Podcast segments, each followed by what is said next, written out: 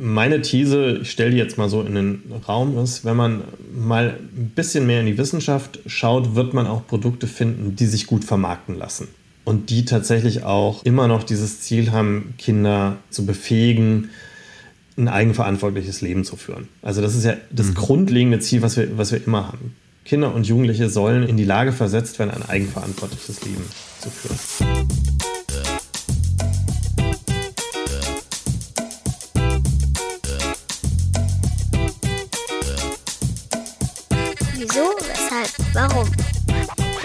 Podcast über Kindermedien.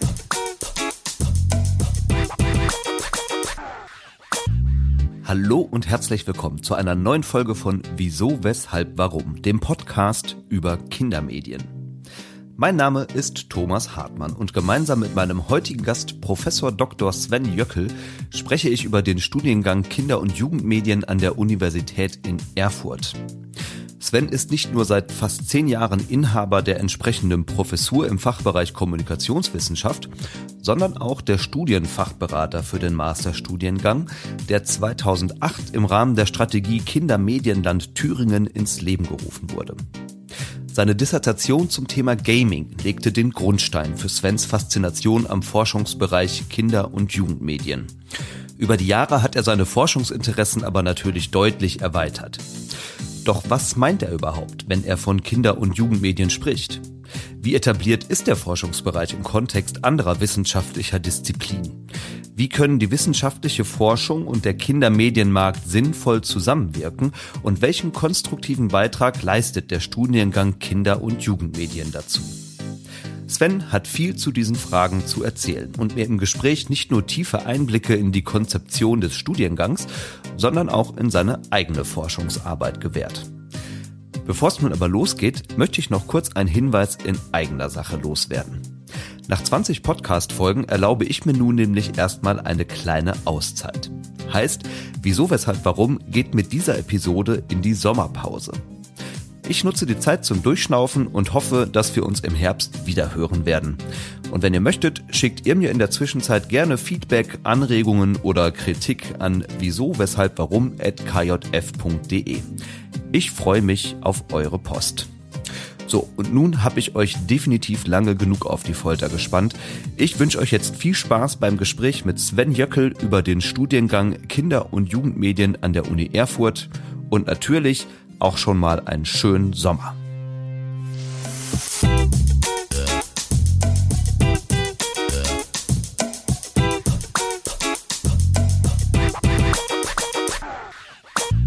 Sven, wunderschönen guten Morgen und schön, dass du dabei bist bei Wieso, Weshalb, Warum. Hallo. Ja, hallo und erstmal ja vielen Dank, dass ich dabei sein darf. Äh, spannendes Projekt. Das freut mich zu hören. Gucken wir mal, ob wir zwei die Spannung halten können heute über eine Stunde. Ja. Du bist zu Gast in diesem Podcast, weil du Inhaber der Professur für Kommunikationswissenschaft mit dem Schwerpunkt Kinder- und Jugendmedien an der Universität in Erfurt bist. Wobei ich mal unterstelle, dass eure Uni in den letzten zwei Jahren wahrscheinlich auch eher zu so einer Art virtuellem Campus geworden ist, oder? Wie hast du diese letzten zwei Jahre, die Zeit der digitalen Lehre so erlebt? Ja, also das äh, war schon eine sehr extreme Erfahrung. Äh, wir sind dann auch von jetzt auf gleich auf digital umgestellt. Ich habe es so ein bisschen als ein Beschleuniger äh, erlebt von vielen Sachen, die man immer mal überlegt hat, ob man manche Dinge jetzt vielleicht doch mal digitalisieren kann. Und jetzt muss das auf einmal sein.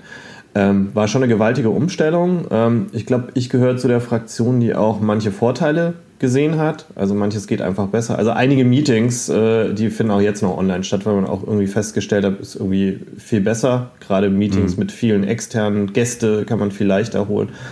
Aber so das Zusammenleben mit Studis, also ich habe mir überlegt, wenn ich äh, in dieser Zeit studiert hätte, das wäre ganz schlimm gewesen. Also wenn ich an mein erstes Semester denke, das ist sozial so wichtig.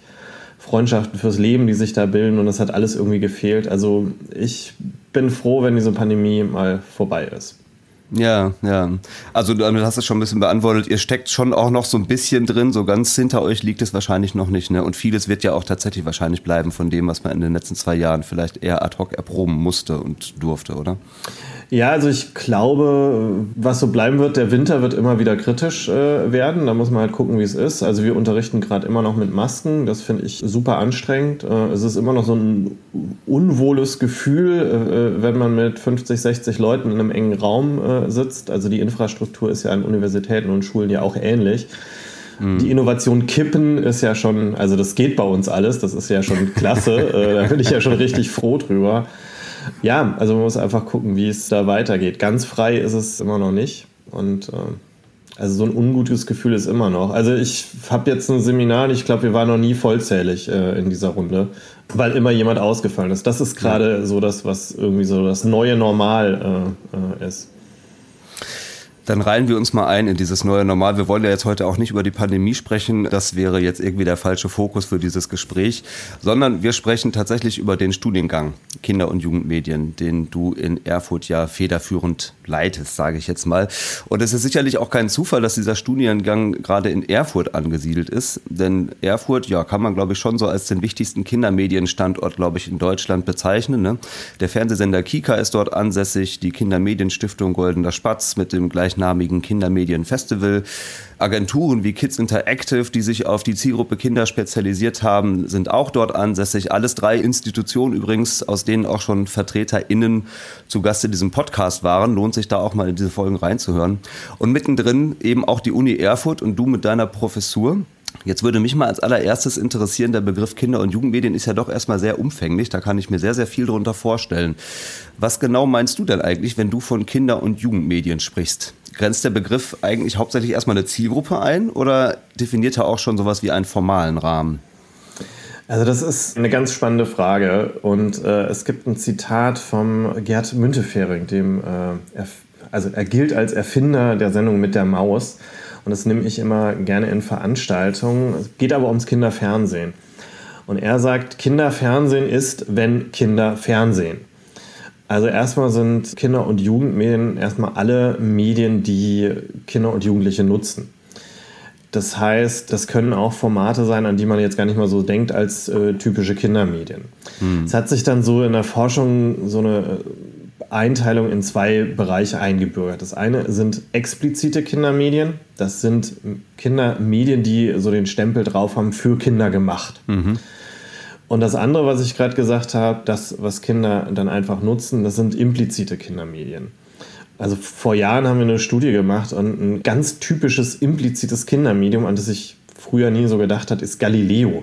Okay. Äh, Galileo wird unglaublich, äh, oder wurde damals zu der Zeit, ich müsste mal neue, neue Daten erheben, wurde damals zu der Zeit unglaublich häufig von, von Kindern genutzt. Das war eines der beliebtesten äh, Formate. Und das hat man eher jetzt nicht dran gedacht, dass das ein explizites Kindermedium mhm. ist. Mhm. Sendung mit der Maus wiederum ist klar, das ist ein explizites Kindermedium. Mhm. Und wir haben uns als wir den Studiengang gegründet haben, das ist ja jetzt auch schon ein paar Jährchen her, so den Claim äh, auf die Fahnen geschrieben, dass wir medienkonvergent vorgehen. Also wir machen uns gar nicht so die Gedanken, wo findet was statt, also welches Medium wird jetzt genutzt, sondern wir schauen uns auch Inhalte an, die oftmals jetzt crossmedial äh, sind, die so im Medienverbund äh, zu betrachten sind. Also wenn wir uns so, so typische Kindermedienformate anschauen, Bibi Blocksberg, mhm. Benjamin Blümchen, die sind alle medienkonvergent inzwischen. Da gibt es das Spiel zu, da gibt es die Bücher zu, da gibt es die Hörbücher äh, zu, da gibt es die Fernsehserie, da gibt es den Kinofilm. Äh, da können wir jetzt nicht mehr sagen, das ist ein Kindermedium und das ist es nicht, sondern es ist immer dieser Medienverbund, den wir uns da anschauen. Es ist ja auch ein regelrechter Markt geworden, ne? so in den letzten Jahren noch mal viel mehr, als das vielleicht vor, weiß ich nicht, zehn Jahren der Fall war. Beobachtest du das auch so, dass das schon noch mal äh, rein wirtschaftlich betrachtet ein wirklich relevanter Markt geworden ist oder war das schon immer so? Ja, das ist eigentlich auch so meine, meine Besonderheit. Ich habe ja so einen so Background äh, in, in der Ökonomie. Also ich habe im Bereich Medienmanagement äh, promoviert. Da bin ich, glaube ich, mhm. so in der Kinder-Jugendmedienforschung so ein kleiner Exot. Das hat aber den Vorteil, dass man schon auch mal diese Marktsicht immer noch äh, beibehalten hat. Und äh, ich würde sogar sagen, der Trend geht schon viel, viel länger. Also wir sprechen auch von so einer Kommerzialisierung der Kindheit, Markenkindheit und Medienkindheit. Und das ist äh, durchdrungen, das ist immer stärker durchdrungen. Also ich kann mich ja mal outen, ich bin so die klassische Generation Star Wars. Mhm. Also als ich geboren wurde, ist der erste Star Wars-Film gerade in die Kinos gekommen. Und es war so, zumindest in Europa, Schrägstrich Deutschland, so das erste Mal, dass wir so eine richtige Durchdringung von einem Medienprodukt in der Lebenswelt hatten. Also die Star Wars-Tasse, die Star Wars-Bettdecke, das hat Disney früher gemacht, mal. Äh, das waren aber die einzigen und mit Star Wars ging das so richtig los. Und ich meine, das haben wir jetzt äh, seit 40, äh, weit über 40 Jahren, mhm. dass wir diese Durchdringung mhm. haben. Und natürlich wird es immer stärker. Ich fand das äh, sehr witzig, äh, als äh, die neue Trilogie von Star Wars äh, rauskam, was fast unmöglich im Supermarkt ein Produkt zu kaufen, auf dem nicht Star Wars war. Ich hatte mal BB-8 Apfelsinen. ja. Ja, warum nicht? Es gab auch keine anderen. Also es gab, man musste die BB-8 äh, Apfelsinen ja. äh, kaufen. Ja. Schau mal, jetzt sind wir schon direkt reingesprungen in den Teil, der klassischerweise diesen Podcast auch eigentlich eröffnet, nämlich so ein bisschen den Blick in deine eigene Medienkindheit und deine Mediensozialisation. Du weißt das, ich habe am Anfang dieses Podcasts immer eine kleine Standardfrage, könnte man sagen, mit der ich äh, mit meinen Gästen gerne eindringen möchte in ihre eigene Medienkindheit. Und diese Standardfrage lautet, wir beide sitzen ja jetzt auch wieder virtuell beieinander, können uns also gar nicht so wirklich face-to-face -face, äh, anschauen.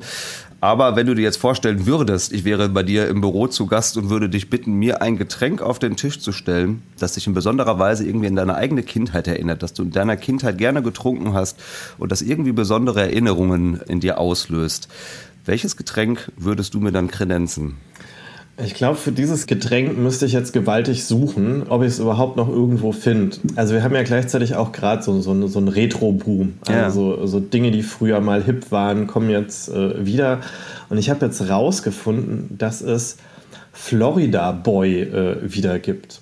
Okay, das, das sagt ist, mir gar nichts. Ich muss, muss jetzt echt mal äh, recherchieren, was das ist, aber das sind so diese, diese Kindheitserinnerungen. Also Florida Boy ist eine extrem süße Limonade ohne Kohlensäure. Die wird jetzt seit ein paar Jahren, wird die tatsächlich auch wieder produziert. Ich habe sie seitdem auch nicht mehr gekriegt. Aber wenn man so an komische Geschmacksrichtungen aus der Kindheit denkt, also die ja auch irgendwie so extrem sind, die man immer noch so auf der Zunge hat, an die man sich erinnert, muss ich komischerweise an dieses Getränk denken. Und ich habe das gar nicht so oft getrunken, weil bei uns gab es nicht so viel äh, Limonade oder Süßkram. Also ich habe ja schon gesagt, äh, Kindheit so in den 80ern, da hat jetzt äh, Cola äh, schon versucht, so in den Markt reinzudrängen, aber das, das war eher so ein, so ein Tabu, das gab es mal zum Geburtstag oder so. Und deshalb hat man all das genommen, was auch irgendwie süß war, was Kinder mochten, was man aber nicht gleich gedacht hat, dass es Cola ist. Ich habe dann auch noch rausgekriegt, dass Florida Boy von Pepsi ist. Also okay. es war auch nicht viel besser. Es hat, glaube ich, sogar noch viel mehr Zucker hat ein sehr, sehr schickes Retro-Design und hat eine absolut politisch unkorrekte Werbung, wie ich jetzt auch gesehen habe. Also das äh, kann man heutzutage echt so nicht mehr äh, präsentieren sehr interessant. Und so, solche Produkte, also jetzt politisch korrekt, äh, mhm. natürlich tauchen jetzt auch immer wieder auf. Ich glaube, das andere Phänomen war auch so Clubmate. Ich war auch lange Jahre, habe ich von mir behauptet, Clubmate abhängig äh, zu sein, wie viele. äh, das Hipster-Getränk. Und irgendwann habe ich erfahren, ja, das war auch mal so ein ganz, so, so ein Großvater-Getränk eigentlich äh, aus der Region, wo es herkam. Das Label ist oft entscheidend, ne? Äh, um es dann nochmal irgendwie zu framen und in einen anderen Kontext gegebenenfalls zu überführen. So. Ja. ja, und es passt auch so ein bisschen in diese, diese Retro-Welle. Also mhm. so, dass diese alten Sachen so aus den 60er, 70ern jetzt auf einmal wieder, wieder aufgewertet werden, werden wiederentdeckt. Und dann sind Dinge, die damals vielleicht auch richtig spießig waren, heute auf einmal total äh, hip. Ja.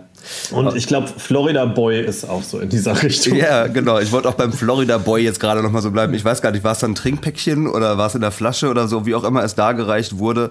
Wenn du da jetzt nochmal an diese Erinnerung anknüpfst, äh, dann erzähl doch mal ein bisschen, was waren denn dann so Medieninhalte, mit denen du dich vielleicht mit einem Florida Boy in der Hand dann auseinandergesetzt hast? Was waren so die Medien, mit denen du dich gerne beschäftigt hast? Also auch den Florida Boy gab es nur bei Geburtstagen oder, oder bei meinen Großeltern. Okay, ja, also das ja. muss man auch dazu Dann ist das sagen. Jetzt etwas das war einer wunderschönen Saftflasche. Ja. Aber so, so Medieninhalte, ähm, mit denen ich mich befasst habe, ist, ist ganz witzig, weil ich gerade gestern hier in meinem Büro aufgeräumt habe und ähm, Ich war ganz großer Captain Future Fan. Das äh, kennt man ja jetzt vielleicht noch. Da ist jetzt so eine, äh, ist jetzt auch ähm, verschiedene Sammlereditionen sind rausgekommen. Ich habe mir die irgendwann mal auf Französisch äh, besorgt, weil die in Frankreich schon viele Jahre früher auf dem Markt war als DVD-Kollektion. Nicht, dass ich besonders gut Französisch spreche. Und das lief damals, glaube ich, im ZDF und hatte das, was man heute sich ja gar nicht mehr vorstellen konnte. Es gab immer eine Folge pro Woche. Und dann musste man eine ganze Woche darauf warten, bis äh, Captain Future wieder lief. Und es war die erste Anime-Serie, die so ausgestrahlt war, als es den Begriff Anime noch gar nicht so gab. Also so meine erste Konfrontation mit japanischer Popkultur, ohne es richtig gewusst äh, zu haben, dass das jetzt Anime ist. Mhm. Und ähm, das war sowas, was meine Grundschulzeit auch so, so ein bisschen geprägt hat. Und ähm, ich habe dann auch so Rezensionen mal über diese Sammlerboxen äh, gelesen und habe meine Kindheit da so wieder eins zu eins entdeckt ja, wir mussten immer auf die Serie warten. Dann haben wir die Woche immer genutzt, um zwischendrin das alles nachzuspielen. Ähm, und ja, genau so war das. Wir haben uns ein Raumschiff bei einem Freund äh, eingerichtet und haben mit dem, was wir so gefunden haben, dieses Captain Future Raumschiff nachgebaut. Und das ist, glaube ich, so eine typische Kindheitserfahrung.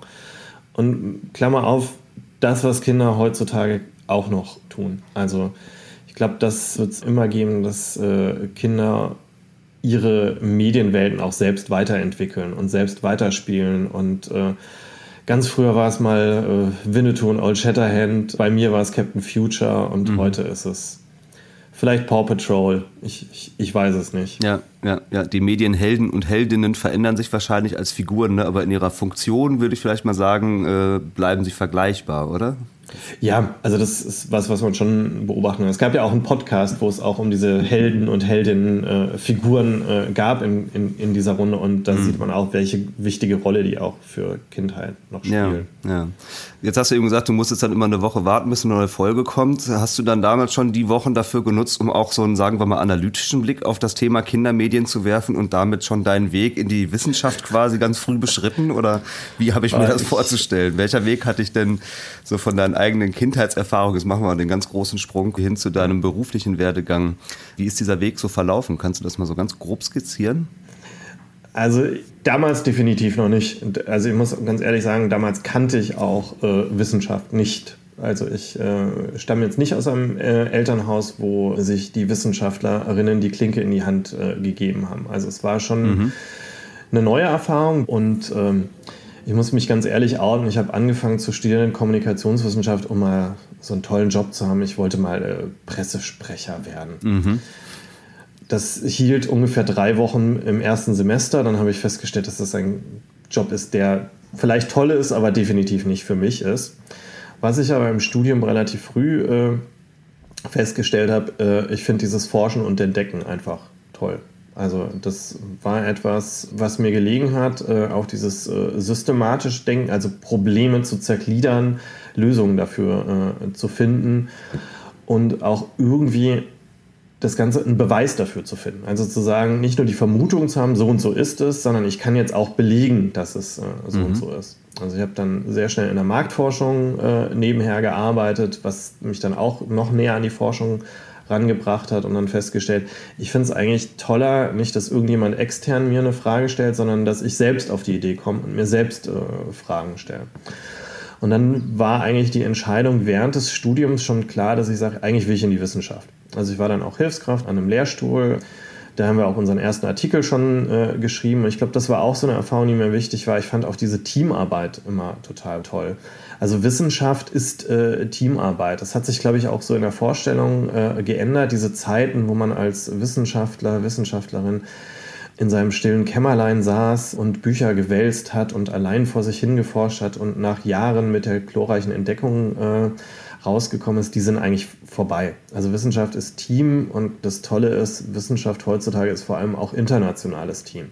Also man forscht und arbeitet eigentlich zusammen mit Menschen aus äh, allen Herren Ländern, von unterschiedlichen Standorten, mit Leuten, die um die Ecke sind, mit Leuten, die weiter weg sind. Und das ist irgendwie das Tolle. Also und jeder und jede bringt so Stärken und Schwächen auch ein, die man dann kompensieren kann. Und das fand ich eigentlich immer toll. Mhm. Wir können ja nochmal vielleicht ganz kurz festhalten, also du hast 2008 promoviert und deine Dissertation damals hast du geschrieben zum Thema Erfolgsfaktoren digitaler Spiele. Kommen wir nachher vielleicht auch nochmal ganz kurz ja. drauf zu sprechen. Und seit 2013 hast du jetzt die Professur für Kinder- und Jugendmedien ne, an der Uni in Erfurt. Wenn man so auf deine Vita schaut, also jetzt mal so auf die akademische Vita, dann ist mir so aufgefallen, taucht dieses Buzzword, nennen wir es jetzt mal so Kinder- und Jugendmedien, tatsächlich ja erstmal relativ spät auf. Ist jetzt nicht so, dass das so ganz stringent sich da irgendwie schon wie ein roter Faden durchgezogen hätte. Wie bist du denn zu diesem Forschungsfeld Kinder- und Jugendmedien tatsächlich gekommen und was fasziniert dich eigentlich so daran?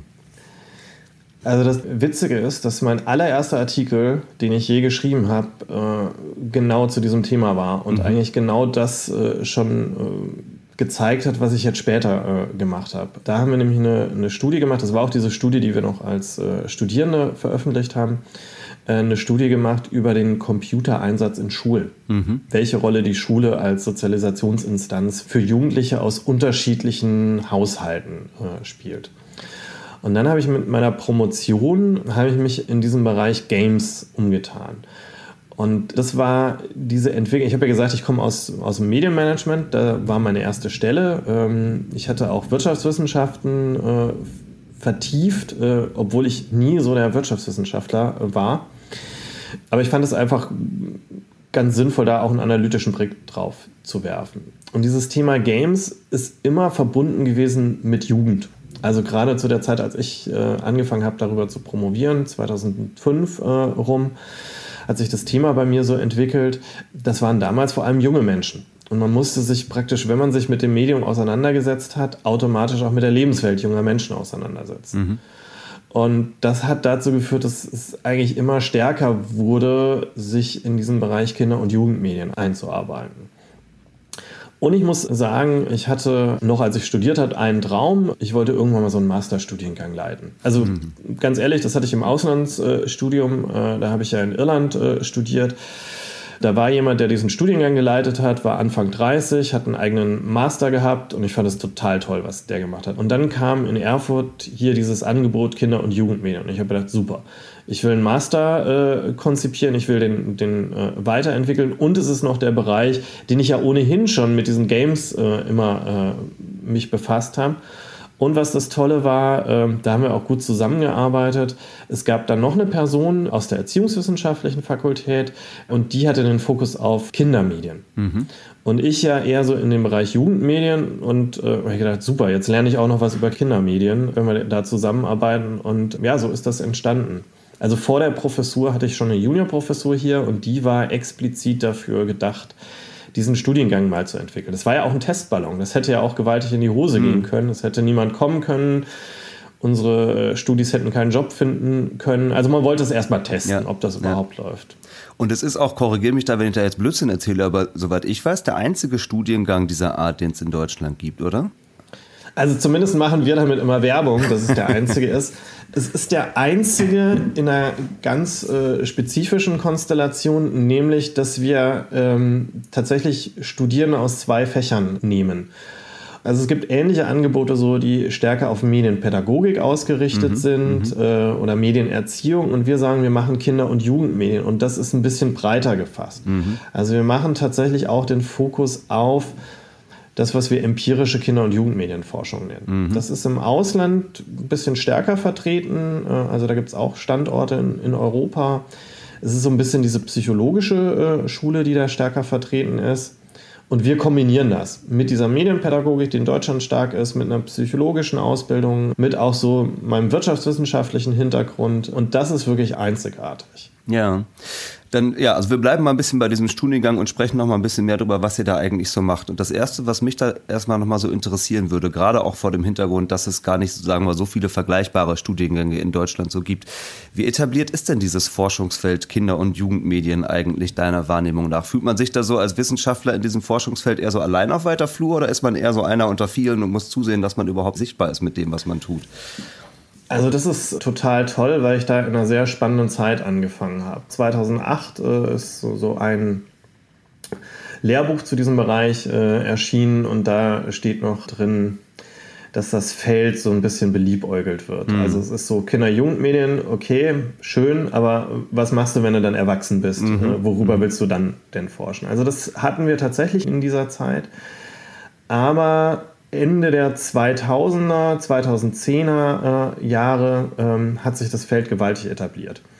Es haben sich auch entsprechende Institutionen äh, gebildet und äh, es sind vor allem auch forschungsstarke Persönlichkeiten in dieses Feld reingegangen. Und ich würde sogar sagen, dass diese Kinder- und Jugendmedienforschung tatsächlich eine, eine Vorreiterrolle spielt für das Fach, für die Beschäftigung mit Medien insgesamt. Aus mehreren Gründen, weil viele Trends, die wir sehen, die wir später bei Erwachsenen sehen, sehen wir als erstes bei Kindern und Jugendlichen. Also wir können eigentlich alles, äh, was wir bei Erwachsenen untersuchen, können wir auch bei den Kindern und Jugendlichen untersuchen. Nur, dass es hier nochmal um einiges schwieriger ist. Mhm. Also neue Medieninnovationen, äh, TikTok. TikTok haben Jugendliche aufgegriffen. Jetzt äh, taucht das in der Politik auf und wir schauen uns TikTok-Videos von PolitikerInnen an. Das war mal ein Kindermedium, war sehr belächelt. Äh, Instagram, also eine ne, ne Lebenswelt ohne Instagram kann man sich heute nicht mehr vorstellen. Ja, das war auch ein Kindermedium oder ein Jugendmedium. Die mhm. haben damit angefangen, weil man von Facebook geflüchtet ist. Facebook, genau dasselbe. Also wir sehen halt auch diese, diese Entwicklung. Und man muss sagen, es passiert auch viel so in, in Forschungsansätzen, weil wir sagen, okay, naja, unsere Theorien, die funktionieren vielleicht für Erwachsene, aber für Kinder müssen wir die auch irgendwie anpassen. Das heißt, die sind auch meines Erachtens dann auch komplexer, weil wir auf einmal viele Dinge noch mit berücksichtigen müssen. Also Entwicklungsstand. Wir gehen immer davon aus, Erwachsene, da ist alles gleich, die sind stable, da äh, entwickelt sich nicht sonderlich viel. Ist aber auch nicht so. Also zwischen äh, 25 und 65 passiert auch nochmal gewaltig viel. Das wäre ja auch traurig, wenn nicht.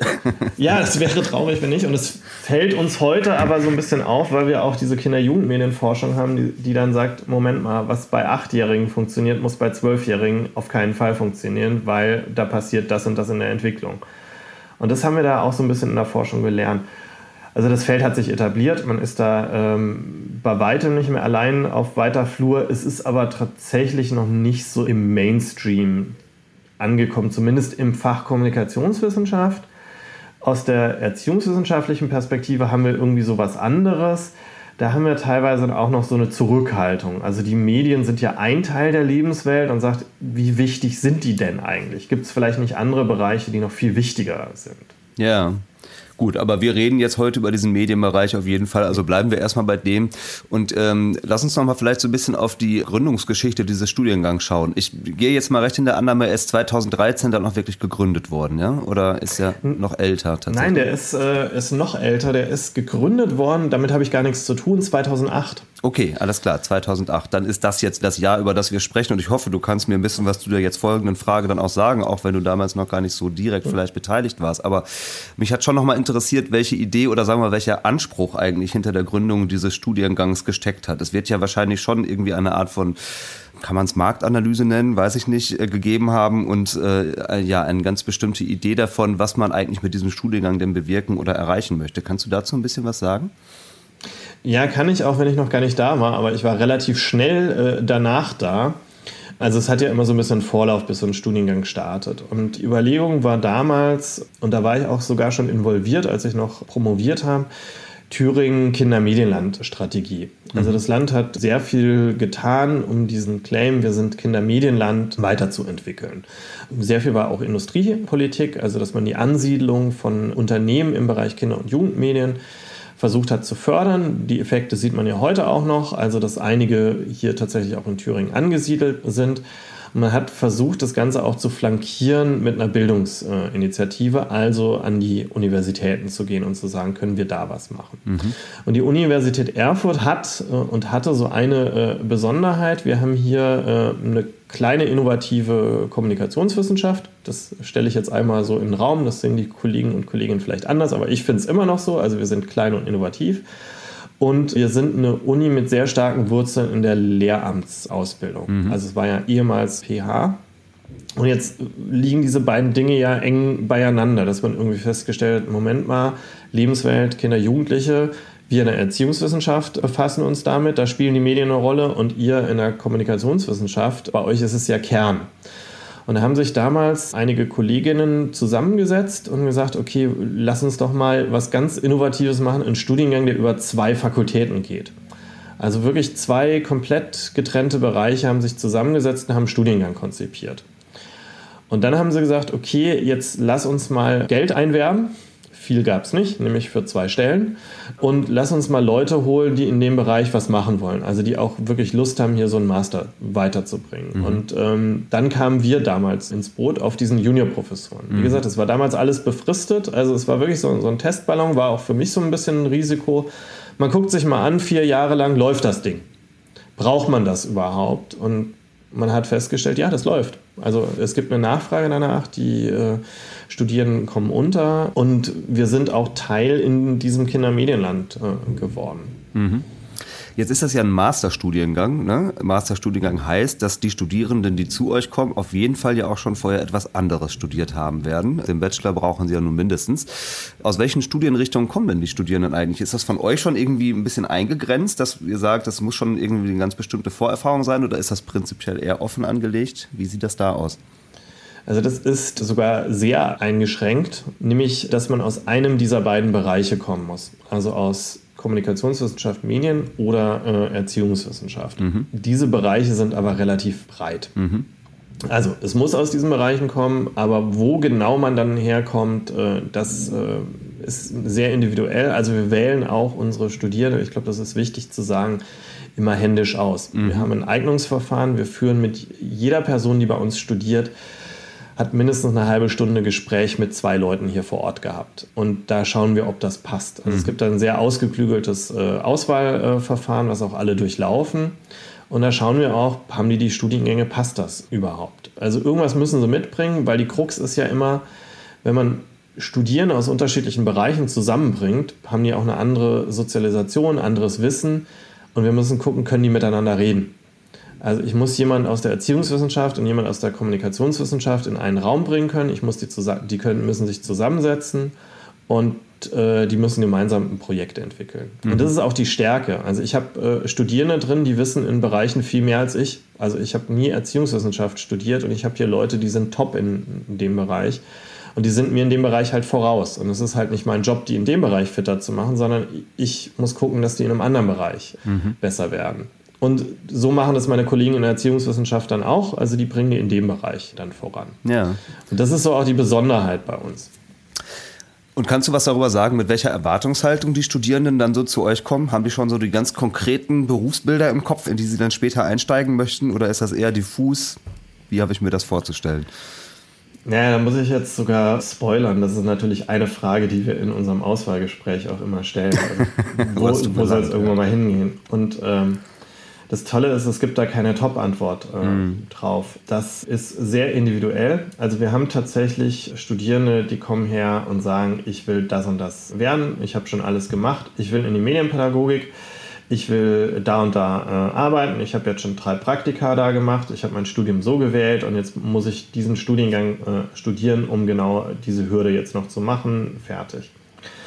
Und das ist eine tolle Antwort, finde ich. Mhm. Also mhm. das gibt's. Äh, und wir haben andere Studierende, denen ging es so ein bisschen wie mir in meinem Studium. Ich habe Kommunikationswissenschaft studiert, wollte vielleicht mal in die PR oder politische Kommunikation machen und habe irgendwie durch drei, vier Seminare festgestellt, Moment mal, Kinder-Jugendmedien ist doch viel spannender. Ist doch total toll rauszukriegen, wie Kinder sich so entwickeln und was da passiert. Und das konnte ich im Studium eigentlich nicht machen. Und damit will ich irgendwie was machen. Und was das für ein Job ist, weiß ich eigentlich noch gar nicht. Ähm, und die kommen auch hierher. Und da muss man sagen, ja, das passt auch. Also mhm. weil auch die Jobchancen schon unterschiedlich sind. Also das sind zum Beispiel Leute, die dann vielleicht auch eher in der Forschung landen. Oder wir haben auch genau diese Entwicklung. Wir haben Leute, die aus der sozialen Arbeit kommen und sehr eng mit Kindern zusammenarbeiten und sehr praxisorientiert im Studium waren. Und die fangen an zu promovieren über sehr abstrakte theoretische Themen. Und wir haben Leute aus der Kommunikationswissenschaft, die nur Theorie und Methode gepaukt haben und dann am Ende Praxisprojekte machen und damit total glücklich sind ich meine, das sind zwei Jahre, das ist nicht so lang, aber das eben, weil die schon was mitbringen. Die können immer auf was aufbauen und da geht es dann weiter. Mhm. Und das ist auch echt spannend zu sehen. Jetzt ist es ja so, der Begriff ist schon so ein bisschen abgegrabbelt eigentlich, aber du hast es im Grunde genommen ja mit den Digital Natives zu tun, ne, in deinem Studiengang so. Also die Generation, die wie selbstverständlich schon mit digitalen Medien aufgewachsen ist, anders als wir beide zum Beispiel, die wir auch noch so ein bisschen analoge Zeiten mitbekommen haben. Wie erlebst du denn jetzt vor dem Hintergrund deiner Erfahrungen in diesem Studiengang diese Generation im Umgang mit Medien beziehungsweise im Umgang mit digitalen Medien? Fallen die tatsächlich dann eher so unter die Rubrik, weiß nicht, Power-UserInnen, die so in allen Bereichen digitale Medien komplett ins Leben integriert haben und wahnsinnig euphorisch damit umgehen? Oder es gibt ja so einen anderen Begriff, der inzwischen auch ziemlich on vogue ist, Digital Detox, ja, also dass man sich ganz gezielt und bewusst schon eher wieder ein bisschen davon abwendet, weil man merkt, das ist alles irgendwie viel zu viel und wir müssen uns auch wieder ein bisschen davon distanzieren und so. Lässt sich das überhaupt so allgemein sagen? Wie geht diese Generation der Digital Natives selber mit digitalen Medien um? Machst du da Beobachtungen? Also das Spannende ist erstmal dieser Begriff Digital Natives, der ist ja ich glaube, Mark Prensky 2000 hat er den entwickelt. Ja, er hat ja. gar nicht gewusst, was er damit getan hat. und so Natives waren sie nie und sind sie auch nie. Also muss auch sagen, das ist natürlich auch so ein kleines Zerrbild, was sich hier zeigt. Also schon als der Begriff äh, entwickelt wurde. Es gibt genauso Jugendliche, die mit digitalen Medien absolut nichts am Hut haben. Also deutlich weniger als ich jetzt. Es gibt immer noch Jugendliche, man mag es kaum glauben, die dann äh, Probleme haben, ein Smartphone zu bedienen und mhm. nicht die ganze Zeit am Smartphone sitzen. Ich habe gerade eine ähm, betreuende äh, Promotionsarbeit über ähm, Medienaneignung im peripheren ländlichen Raum. Das ist auch total spannend. Da scheitert es manchmal, also die wären vielleicht gerne Natives, aber die scheitern heutzutage immer noch an mangelnder Internetverbindung. Äh, ja. Also die, man muss da schon mal gen genau schauen. Und so ist es, glaube ich, auch bei unseren äh, Studierenden. Natürlich hat es zugenommen, dass man mit äh, digitalen Medien vertraut ist, aber die sind, sind alle nicht. Also man müsste unseren Studiengang gar nicht haben, wenn man qua Geburt schon lernen würde, mit den Medien richtig umzugehen. Das ist aber nicht der Fall. Also man nutzt das, jetzt haben wir aber andere Probleme. Früher hatten wir das Problem, man musste irgendwie beibringen, wie der Videorekorder funktioniert. Jetzt kriegt man schon irgendwie mit, wie man Instagram bedient, aber was man auf Instagram macht und wie viel man davon macht und so weiter, das kommt nicht von selbst. Also da steckt immer noch sehr viel Erziehung dahinter. Bei den Studierenden ist es teilweise sogar so, dass wir äh, auch beobachten, dass wir sehr zurückhaltende Studierende haben, was äh, die digitalen Medien äh, angeht, die auch bewusst hierher kommen, diesen Studiengang zu studieren, weil sie sagen, ich finde das einfach nicht gut, dass die Kinder so viel auf dem Handy daddeln. Ich will irgendwie lernen, wie man das denen besser verbieten kann. Das ist natürlich nicht unser Job. Also das ist so eine klassisch bewahrpädagogische Perspektive. Also selbst wenn wir über Verbote reden, würden wir tatsächlich sagen, okay, was wir uns anschauen ist, wann und unter welchen Umständen macht es Sinn, äh, mit Verboten zu agieren und wann mit was anderem. Aber wir haben tatsächlich auch Studierende, die mit dieser Perspektive hierher kommen. Also ich habe in diesen Auswahlgesprächen auch schon so Sätze gehört wie, naja, ich fände es gut, wenn die mal wieder ein gutes Buch lesen sollten. Das sind so Sätze, die ich eigentlich eher so aus meiner Elterngeneration schon erwartet mhm. hätte und nicht bei äh, Studierenden. Also ja, Natives äh, vielleicht, aber es ist doch viel, viel heterogener, als man sich äh, das so vorstellt. Und sich gut mit Medien auszukennen, heißt noch lange nicht, sie intensiv zu nutzen. Da ist wohl was dran, ja, auf jeden Fall. Sven, ich würde ganz gerne mal mit dir ein bisschen auf, na, sagen wir zumindest einen deiner Forschungsschwerpunkte schauen. Du hast verschiedene, also wir haben eben schon mal angefangen, über digitale Spiele zu sprechen.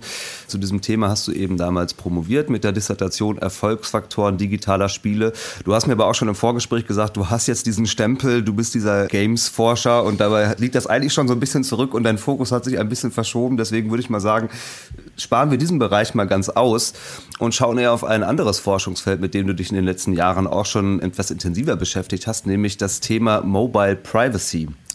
Vielleicht ganz zu Beginn mal, was genau meint denn eigentlich dieser Begriff? Also ich habe so eine ungefähre Vorstellung davon, wenn wir von Privacy sprechen, aber warum Mobile Privacy? Also das Mobile könnte man eigentlich auch in Klammern setzen. Äh, erstmal Privacy würde ich jetzt mal im Deutschen mit Privatheit oder Privatsphäre mm. übersetzen. Das ist halt mhm. auch das Problem, weshalb man den englischen Begriff gerne verwendet, weil es eigentlich beides ist. Also es geht um, was ist privat für mich? Mhm. Äh, was ist meine Vorstellung vom äh, Privaten? Und äh, wir sind ja jetzt hier in einer typischen Situation, was so Privacy äh, an sich angeht. wir sind medial miteinander verbunden, äh, gucken aber jeweils in unsere Büros und äh, sehen so ein bisschen was von dem anderen. was wir vielleicht so nicht sehen würden, wenn wir jetzt nur telefonieren würden. Und es ist auch nochmal anders, als wenn wir uns vor Ort treffen würden. Also man sieht jetzt die Bilder, die bei mir im Hintergrund hängen. Ich sehe jetzt die Lampe bei dir oben hängen. Mhm. Das sind alles so Einblicke, die wir in die Welt von anderen äh, haben. Und wenn jetzt auf einmal die Kinder hinten äh, reinrennen, haben wir auf einmal auch Teil von etwas, was sehr, sehr privat ist, was wir vielleicht nicht wollen, dass andere sehen. Und ein Großteil dieser Privatheit findet inzwischen auf äh, mobilen Endgeräten statt, also auf Smartphones. Ich meine, wir haben das Smartphone immer dabei, wir teilen, wo wir sind, wir teilen, was wir machen. Und das ist ein unglaublich spannender äh, Forschungsbereich, wie ich finde. Also im Fach hat sich so ein Claim äh, durchgesetzt, wir haben Jugend, die permanently connected ist. Also die, die konstant irgendwie mit dem Internet und auch mit ihren Freunden, Freundinnen verbunden ist. Und die unglaublich viel teilen. Manches teilen sie bewusst, also, hey, ich mache gerade das und das oder hey, hier ist die und die Party oder ich mag dieses Produkt. Und vieles teilen sie auch unbewusst, nämlich dass sie einfach äh, die Location anhaben und Google weiß, äh, wo sie sind und kennt die Routinen. Und da passiert unglaublich viel und das finden wir sehr, sehr spannend zu erforschen und vor allem auch so in so einem generationsübergreifenden Blick. Also ältere Menschen sagen immer, ja, die Jugend, die geben alles preis. Und dann fragt man mhm. sie, naja, ähm, du hast doch gerade diesen Werbeanruf gekriegt. Ja, hast du mal beim Gewinnspiel teilgenommen? Ja, habe ich ja meine Telefonnummer eingetragen. Ja, das würden Jugendliche nie machen. äh, aber für, für ältere Menschen ist das vollkommen normal. Das ist halt eine andere Form von Privatheit. Ja, aber ich bin ja nicht bei Facebook oder Instagram. Ja, aber dafür nutzt du deine Payback-Kundenkarte mhm. regelmäßig und die sammeln das auch.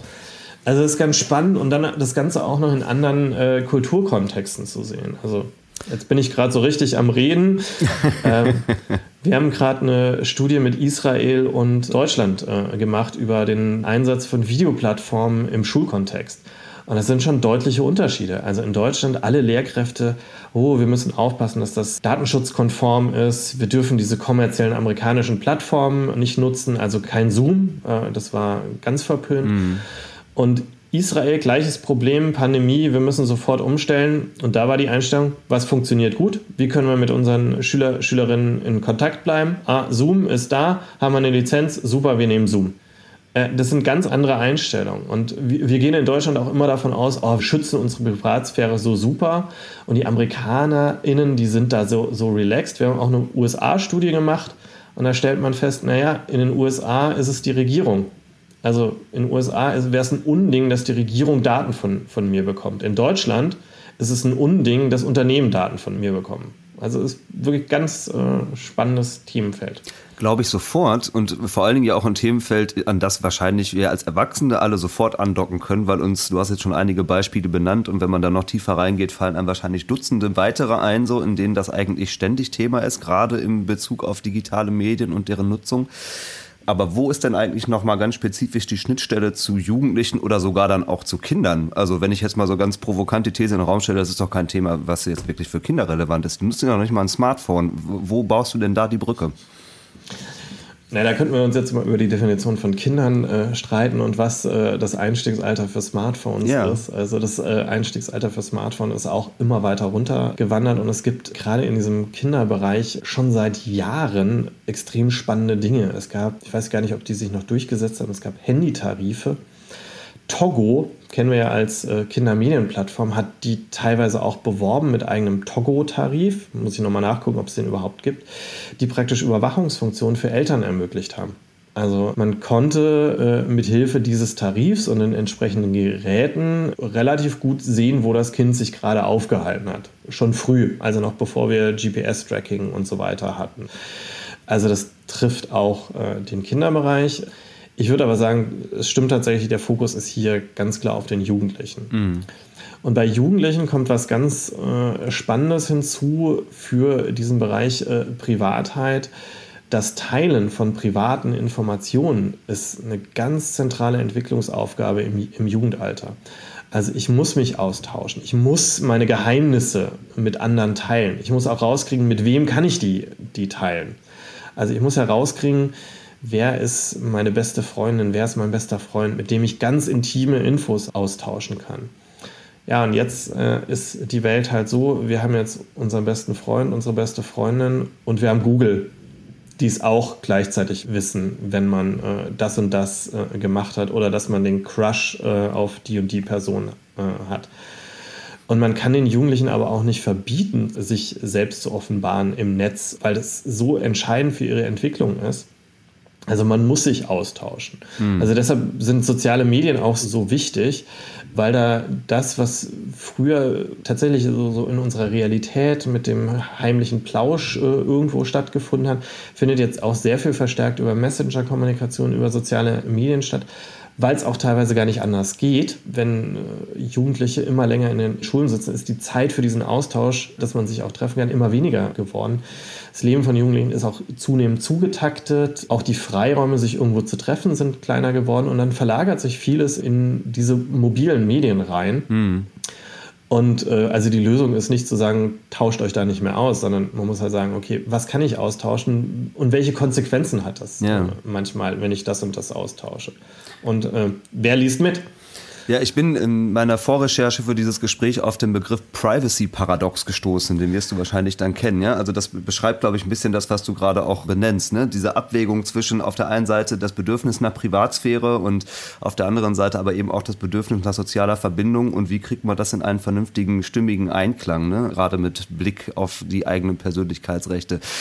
Kannst du was darüber sagen, ob Jugendliche bestimmte Strategien entwickelt haben oder ähnliches, um in diesem Abwägungsprozess sich irgendwie sicher zu fühlen? Gibt eure Forschung da was zu her?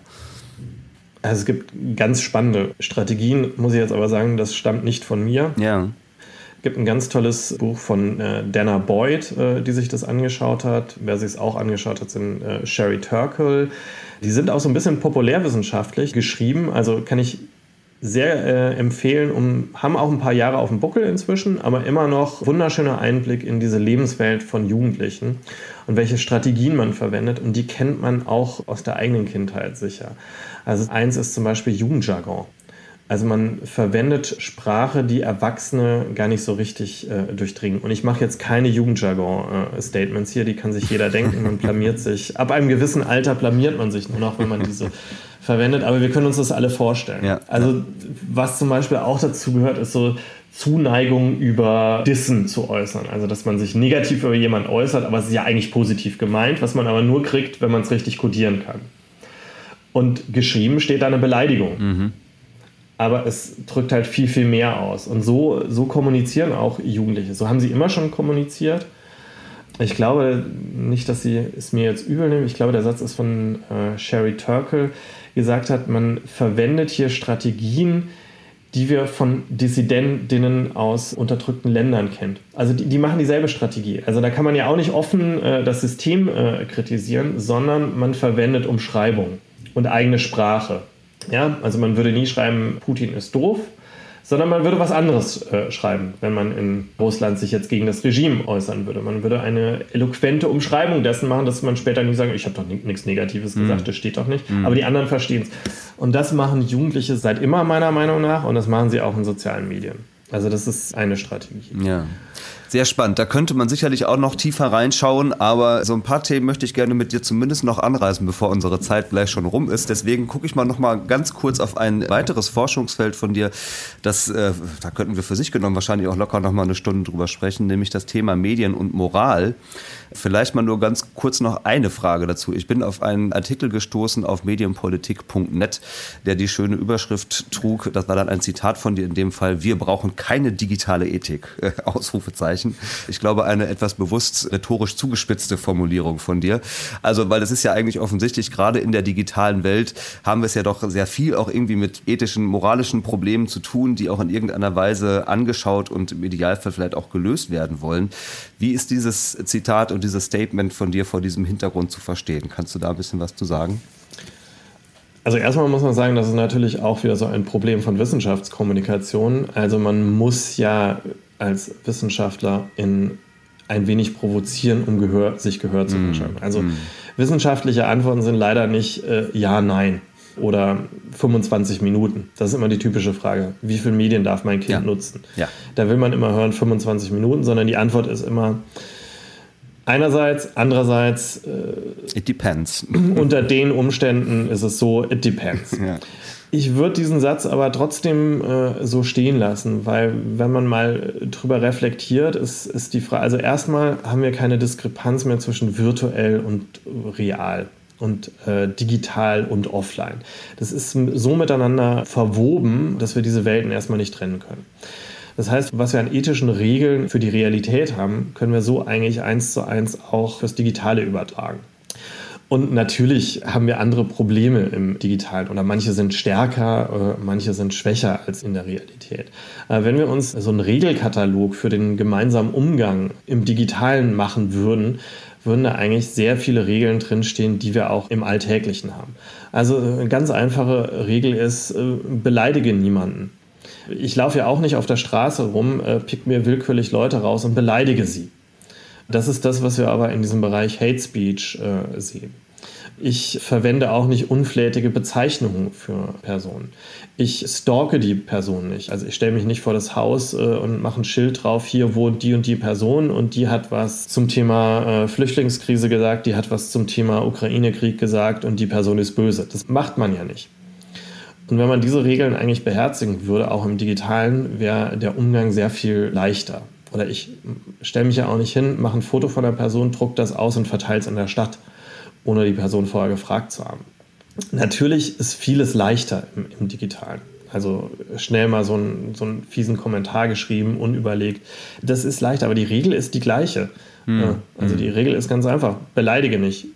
Überlege dir, äh, wie hättest du gern, dass man mit dir umgehen würde. Und du willst jetzt auch nicht beleidigt werden, also beleidige auch niemand anderen. Und so war diese These auch gemeint. Ja, also ja. wir sollten einfach mal drüber nachdenken, was für Regeln haben wir denn eigentlich? Und wenn wir die mal aufs Digitale anwenden, wäre uns doch schon viel geholfen. Ja. Ich erinnere mich noch so in der Zeit, als äh, das für mich so losging mit dem Internet und so, da ploppte sehr schnell dieser Begriff Netiquette auf. Ich weiß gar nicht, ob er den heute überhaupt noch verwendet. Also, was auch, glaube ich, so ein bisschen das Gleiche meinte. Ne? Was sind denn eigentlich die Regeln, auf die wir uns alle hier verständigen können? Wie wollen wir im Netz miteinander umgehen? Teilweise wurden die sehr konkret ausformuliert und die unterscheiden sich in der Tat gar nicht so sehr von dem, wie wir auch im Anführungsstrichen realen Leben äh, miteinander umgehen würden und äh, welche Erwartungshaltungen wir da an unser Miteinander formulieren. Ne? Gibt es den Begriff noch? Wird er noch verwendet? Ich glaube, das ist das Problem an der Sache, dass der Begriff der Netiquette so in der Versenkung verschwunden ist, dass man sich kaum mehr noch daran erinnert. Ja. Also irgendwo geistert er noch rum, aber ich würde, wenn ich jetzt Jugendliche fragen würde, ob sie den schon mal gehört haben, ist es, glaube ich, eher wie der Florida Boy. Ja. ja, ist nicht mehr Jugendsprache, ne? Nee. Schön.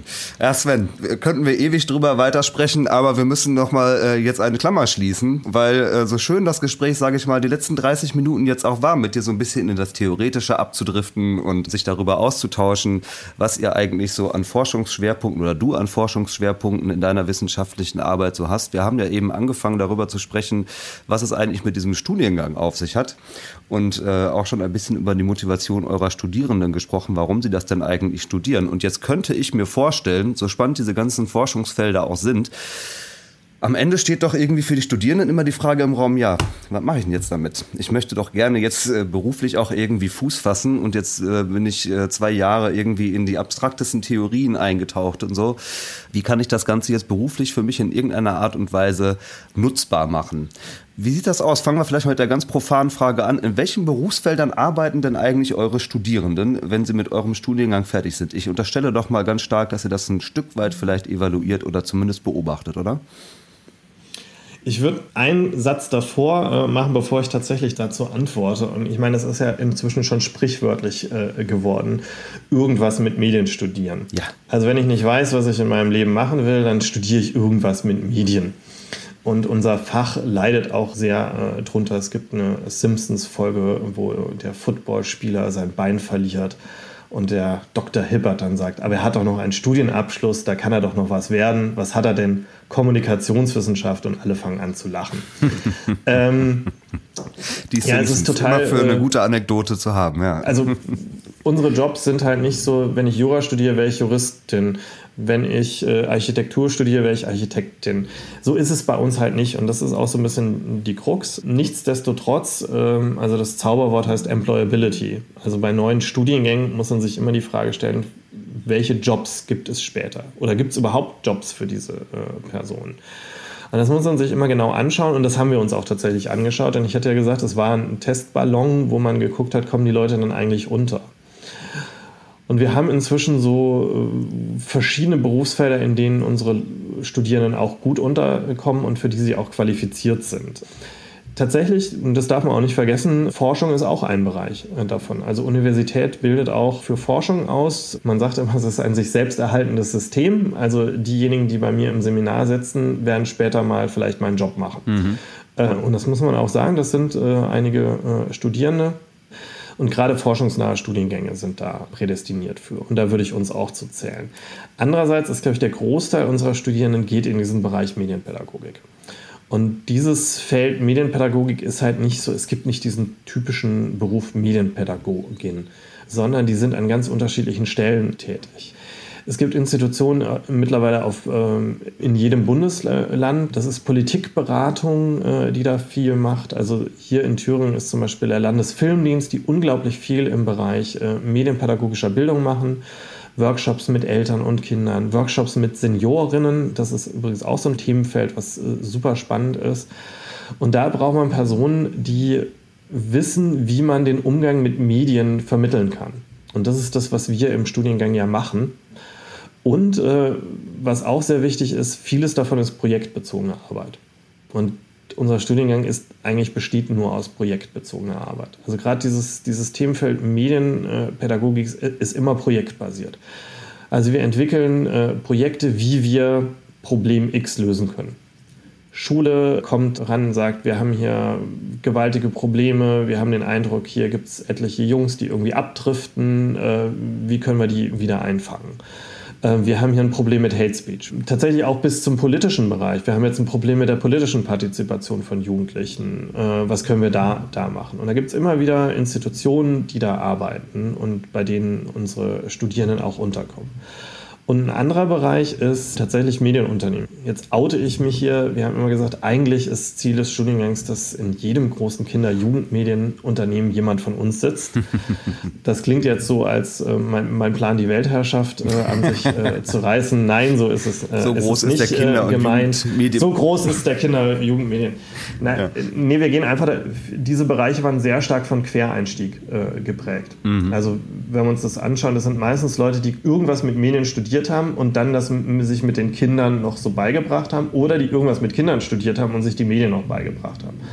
Und deshalb wäre es eigentlich unserer Meinung nach sinnvoll, dass in den Unternehmen, die Kindermedienprodukte herstellen, auch Personen drin sind, die beide Bereiche kennen und die beides gelernt haben und die vor allem, jetzt kommt das nächste äh, Zauberwort, was mir sehr wichtig ist, wissen, was Evidenzbasierung ist. Was ist Evidenzbasierung? Also deshalb auch dieser Fokus auf die Forschung wir haben einen Forschungsstand oder wir haben ein Wissen, was tatsächlich so ist. Und das versuchen wir auch in Produkte reinzubringen oder auch in politische Entscheidungen mit äh, reinzubringen. Also es ist, geht weg vom Bauchgefühl hin zu dem, was wir tatsächlich empirisch gestützt äh, sagen können. Und das zu stärken, auch in Unternehmen, ist auch so ein bisschen unser Job. Und ich glaube, das können unsere Studierenden ganz gut. Die können eine Studie lesen. Also die wissen, wie man eine Studie einordnen kann. Ja, das ist total interessant. Dass Und wenn da in der so Studie rauskommt, Entschuldigung, also ich wollte gerade noch mal kurz da einhaken. Äh, total interessant, was du da gerade gesagt hast. Also das evidenzbasierte versus das Bauchgefühl, wie du es gerade genannt hast.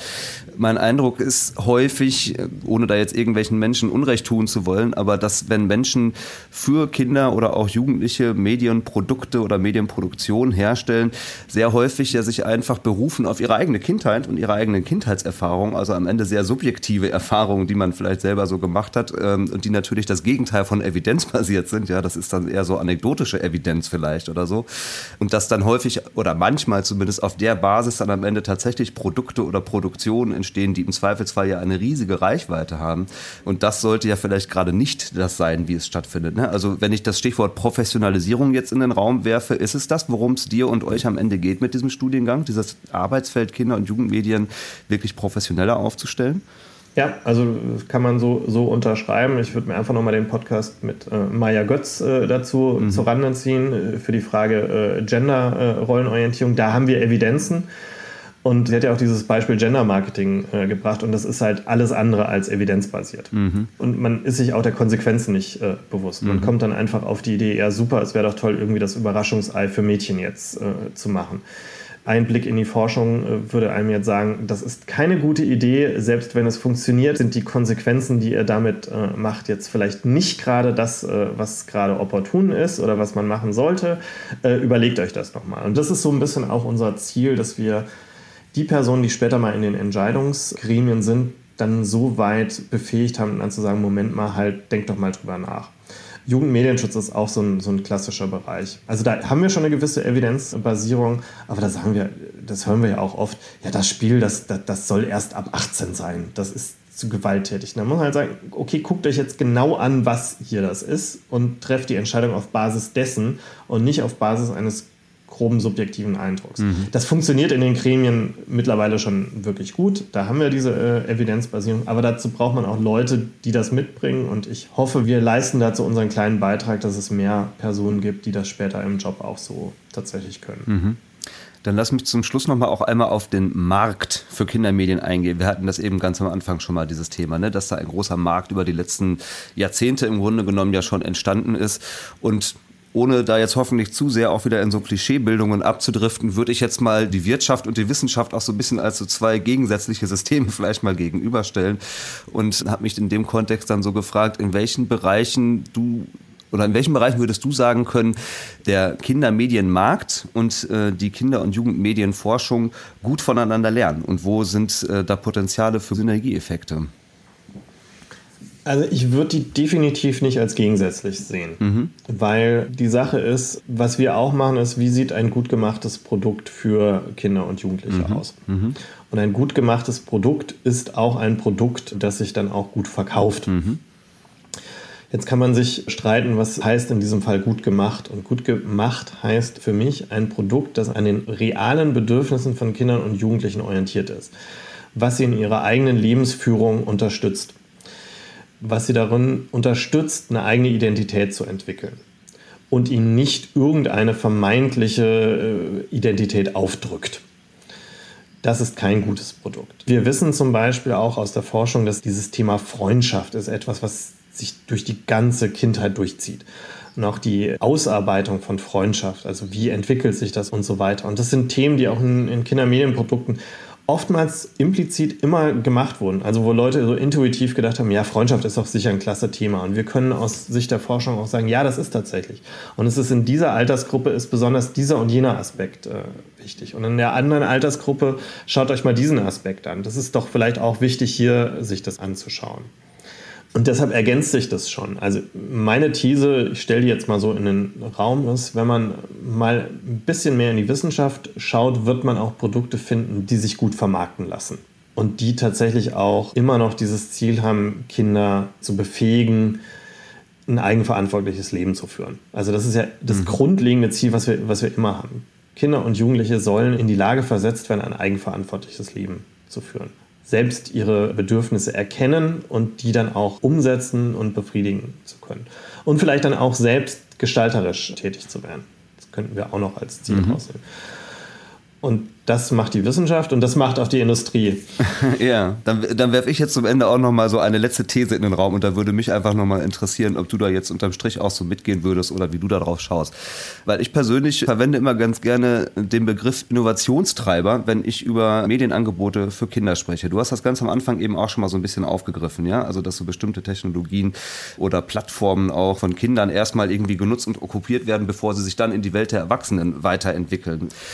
Wie schaust du da drauf? Würdest du da mitgehen, wenn ich sage, Kinder, Medienproduktion oder Angebote sind sowas wie Innovationstreiber? Stimmt das oder ist totaler Quatsch? Ja, wieder die typische äh, wissenschaftliche Antwort, ein eindeutiges Jein. Was hätte ich anderes erwarten sollen? Magst du das Jein noch ein bisschen ausführen? Ja, oder? ich äh, würde es noch ein bisschen äh, ausführen.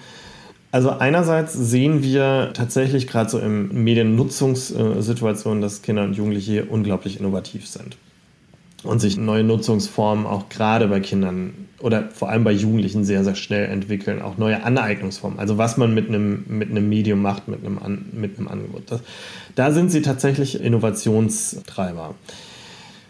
Wo ich es ein bisschen kritischer sehe und wo man es tatsächlich eher umgekehrt sieht, sieht man an einem ganz äh, spannenden Beispiel Serienformate beispielsweise. Also wenn wir an unsere Kindheit denken und so, so Serienformate, die waren alle super linear. Ja, also da war so ein Flashback in, in der Zeit, das war ja schon was total Innovatives. Heute, wenn wir an äh, Serienformate denken, die großen Blockbuster, Game of Thrones, Stranger Things, äh, Dark, äh, Dark ist da ganz spannend in dem Bereich, verschachtelte Erzählstrukturen, Zeitsprünge hin und her. Das sind die Innovationen, die in diesem Bereich sehr stark vorangetrieben werden. Und da ist der Weg aber umgekehrt.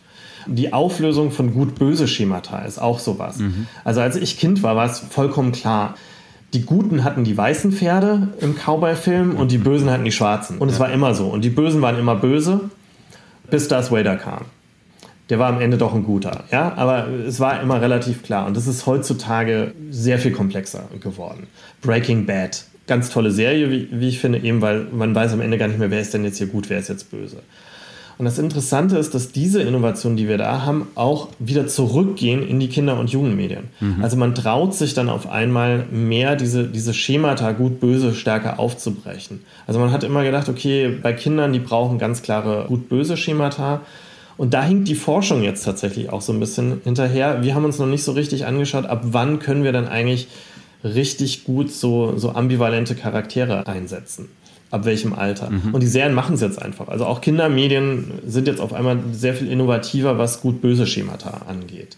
Und da sind sie halt nicht der Innovationstreiber, sondern da sind sie eher die Getriebenen. Also es gibt so einerseits, andererseits. Okay, ja, sehr, sehr spannend. Aber du hast auch gerade schon zu Recht auch sicherlich gesagt, es ist ein komplexes Thema. Ich finde es aber toll, dass du dir jetzt heute mal die Stunde Zeit genommen hast, uns so ein Stück weit in diese komplexe Welt mitzunehmen. Und wenn du jetzt gerade schon so andeutest, dass sich da in den nächsten Jahren bestimmt auch nochmal was tun wird, dann sollten wir uns vielleicht jetzt schon mal verabreden, um in, weiß ich nicht, fünf oder zehn Jahren nochmal miteinander zu sprechen und zu schauen, wie weit sich die Welt denn da inzwischen weiterentwickelt hat im Bereich der Kinder- und Jugendmedien. Aber für heute, Sven, würde ich erstmal sagen, machen wir einen Punkt dran. Vielen herzlichen Dank für deine ausführlichen Antworten und den Blick hinter die Kulissen des Studiengangs Kinder- und Jugendmedien in Erfurt. Alle Infos dazu werde ich in den Show Notes natürlich auch nochmal verlinken. Ja, und würde sagen, für heute herzlichen Dank und alles Gute dir weiterhin. Ja, vielen Dank und ich bin total happy als großer Podcast-Fan jetzt selbst mal Teil eines Podcasts zu sein. Finde ich eine ganz tolle äh, Erfahrung. Vielen Dank. Schön, eine Win-Win-Situation für uns beide. Danke dir, Sven. Mach's gut. Tschüss. Ja, tschüss.